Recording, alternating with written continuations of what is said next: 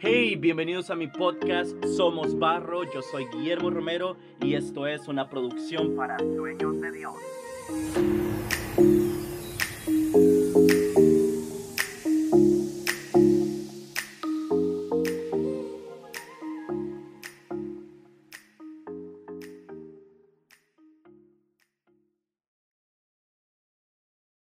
Quiero empezar este nuevo episodio de Somos Barro con tres preguntas puntuales. ¿Has escuchado de milagros? ¿Te parecen reales? ¿Y crees que aún sucedan? El tercer episodio y el más difícil de grabar y te cuento por qué.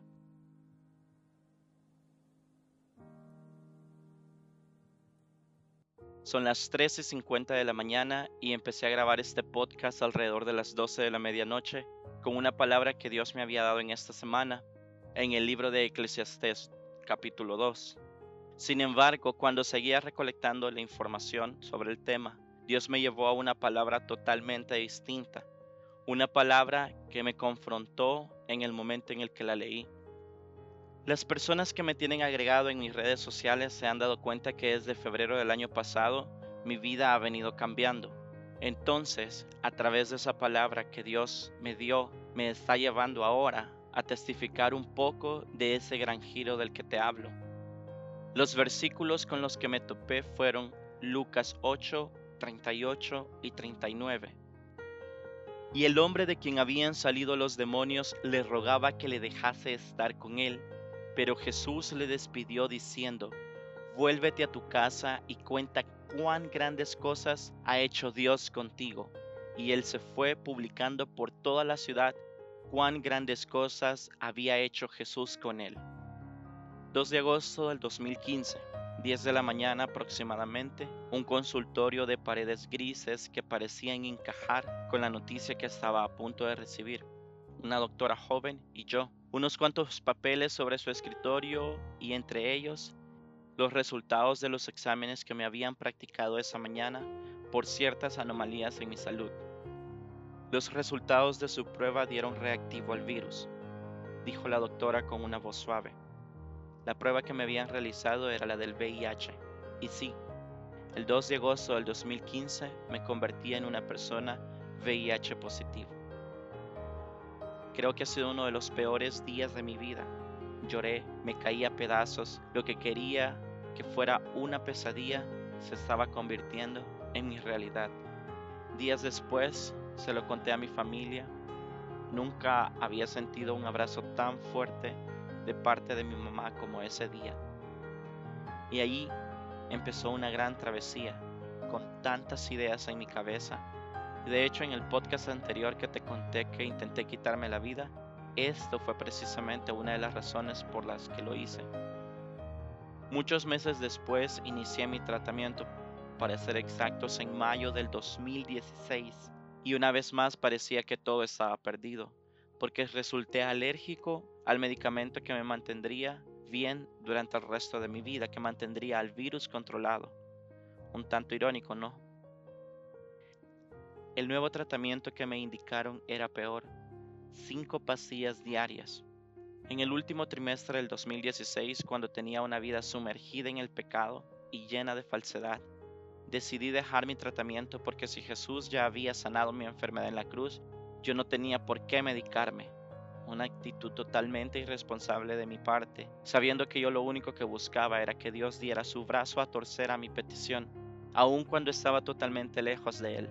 En esos meses adelgacé muchísimo el virus se disparó en mi cuerpo y mi salud empeoró. Dios me mostró su soberanía. No es como y cuando yo quiera, es solo a través de su perfecta voluntad.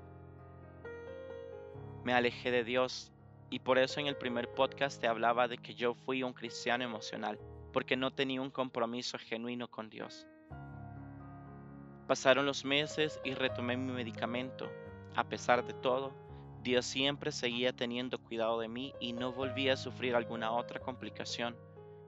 Para el 2018 los niveles del virus en mi cuerpo estaban estables, pero no era por mí en realidad. Eso era simplemente el resultado de las oraciones de mi mamá, de mis hermanas, de mis pastores y de mi congregación en general. A inicios del 2019 me invitaron a un seminario de sanidad interior. Decidí ir porque mi hermana menor me había hablado maravillas de su experiencia cuando ella asistió. Yo se lo entregué todo a Dios, yo ya había tocado fondo y estaba cansado de la vida que llevaba. El seminario se desarrolló 1 y 2 de febrero del año pasado. Nadie en la iglesia en la que desarrollaban el evento me conocía.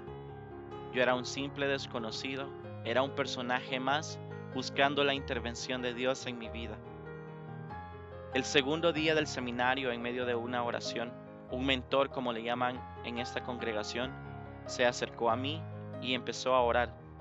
De pronto, él sin saber nada y yo guardando mis secretos, pronunció estas palabras que hasta la fecha me siguen erizando la piel. Tu sangre es limpia, tu sangre es hecha nueva.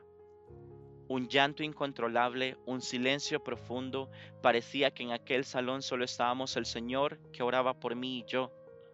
Caí al piso de rodillas y experimenté un calor recorrer mi cuerpo, casi podía sentir mi circulación en las venas. Al finalizar ese día, volvimos a orar y otra persona se acercó a orar por mí y lo mismo. Sangre nueva es hecha en tu vida. La voz de Dios me confirmaba una vez más el milagro que Él estaba haciendo después de haber rendido mi voluntad a Él. Recuerdo esos días como los más felices de mi vida. A partir de entonces decidí no tomar mi medicamento una vez más, pero esta vez no como un acto de soberbia, sino como un acto de fe, esa fe que cree lo que no se puede ver.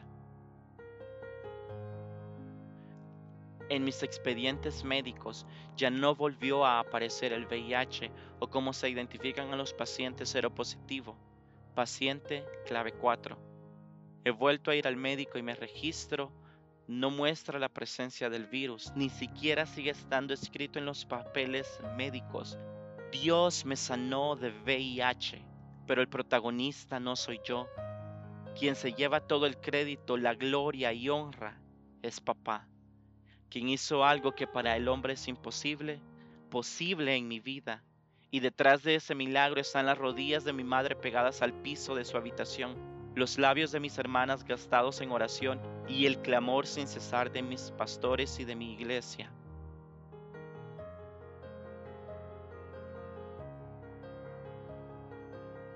Dios ha querido que escucharas este testimonio para activar tu fe que puedas creer las maravillas que Dios hace, que los milagros sí existen, que no son cuento de películas, que no solo sucedieron cuando Jesús caminó entre nosotros.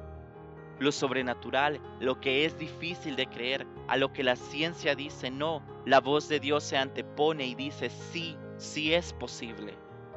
Las enfermedades ya fueron pagadas en la cruz, ya hubo un cordero que fue inmolado, ya hubo el derramamiento de sangre que nos da una nueva vida y vida en abundancia. El ser una persona con VIH me enseñó muchísimo las consecuencias del pecado, que esta enfermedad no discrimina a nadie absolutamente. Vi a un hombre de traje y muy elegante esperando pasar consulta al lado mío. Mujeres con una cara de vergüenza porque fueron sus esposos quienes las infectaron y jóvenes como yo. Aprendí sobre el gran tabú que existe alrededor de la enfermedad Escuché decir a compañeros de mi trabajo que no se acercarían a alguien con VIH, mientras frente a ellos tenían a alguien cero positivo y no se daban cuenta. Aprendí que también existen personas como Jesús en esta tierra, que aún sabiendo tu diagnóstico, deciden abrazarte y entregarte su amor. A quienes se enteraron de mi enfermedad y estuvieron a mi lado, gracias. Esto es para ustedes también. Yo creo fielmente en el poder del testimonio como nos dice Apocalipsis 12:11, y ellos le han vencido por medio de la sangre del cordero y de la palabra del testimonio de ellos. Que esta parte de mi testimonio pueda activar tu fe y que pueda formar en ti una persona más sensible, menos inconsciente de tus comentarios. El milagro que fue hecho en mí puede ser replicado en vos, en tu vida, en tu familia, en tu hogar Solo se trata de tener fe y de entregar tu vida por completo a Dios.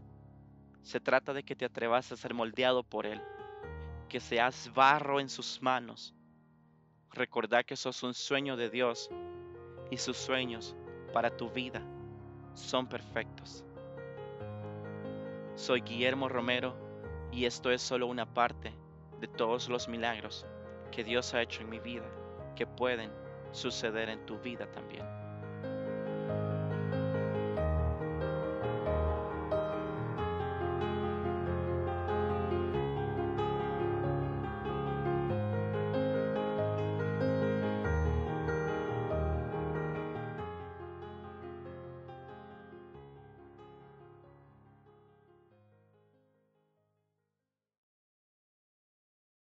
Hey, gracias por escuchar este podcast. No olvides suscribirte a nuestro canal de YouTube, seguirnos en nuestras redes sociales y escuchar nuestra radio en línea FM Sueños. Nos escuchamos en un próximo episodio de Somos Barro.